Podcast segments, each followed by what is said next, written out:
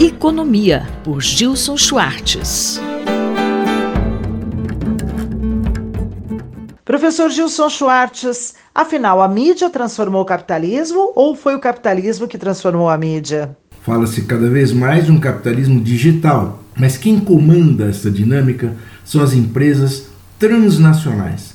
Não mais empresas internacionais ou multinacionais, mas estruturas e práticas transnacionais. Essa é a tese do Lee Arts, um dos mais respeitados pesquisadores da economia política das comunicações e que traz agora uma avaliação dos avanços do capitalismo transnacional digital. O que é o capitalismo transnacional? São corporações transnacionais diferentes das corporações multinacionais e internacionais pelas suas relações de produção. Uma corporação internacional faz seus negócios através de fronteiras nacionais, vendendo produtos que são produzidos pelos trabalhadores de um país para consumidores de outro país. As multinacionais operam subsidiárias em outras nações. Essas subsidiárias têm trabalhadores produzindo mercadorias para o próprio mercado doméstico. A propriedade, o controle e os lucros da subsidiária são retidos pela multinacional que é a controladora. Por exemplo, a Disney produz programas de televisão para a UTV Índia, que é totalmente controlada pela própria Disney.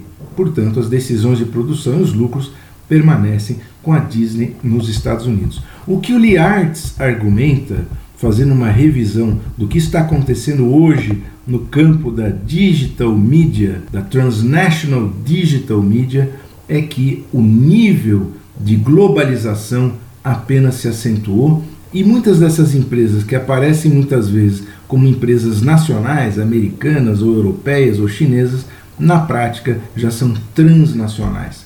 Além de dominarem os mercados em termos de receitas, essas empresas, na sua própria estrutura administrativa da gestão, incluem representantes de vários países. Um exemplo é a companhia chinesa ByteDance. Ela foi incorporada nas Ilhas Caimã e teve uma receita de 58 bilhões de dólares em 2021. A ByteDance é controladora do TikTok, que é a empresa que detém o, o tipo de rede social mais popular e que cresce mais rapidamente no mundo. Agora, no board, na administração da ByteDance, tem diretores de empresas americanas como a Sequoia Capital, a Quatu Management, a Meta, que controla o Facebook, teve receitas de 117 bilhões em 2021. Também tem vários acionistas, inclusive a Microsoft também é acionista da Meta.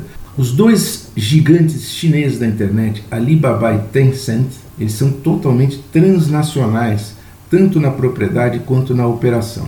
Alibaba fez 110 bilhões de dólares em receitas em 2021, também com vários investidores, incluindo Yahoo, Lyft, Goldman Sachs, a SoftBank do Japão. Professor Gilson, como tornar mais intensiva em tecnologia uma indústria que contrata cada vez menos, hein? A contradição que aparece nessa ampla digitalização transnacional, agora acelerada pela inteligência artificial e pelo aprendizado de máquina, é que a produtividade se torna um objetivo ainda mais intenso, portanto, produzir mais com menos gente. A questão que fica é de quem vai consumir tanta produção digital quando o próprio trabalho é reduzido. O argumenta que é menos gente trabalhando, portanto, no final das contas, é menos gente para consumir esses produtos de massa, na medida em que a redução do emprego produz uma redução de consumo e, portanto, uma redução de lucros.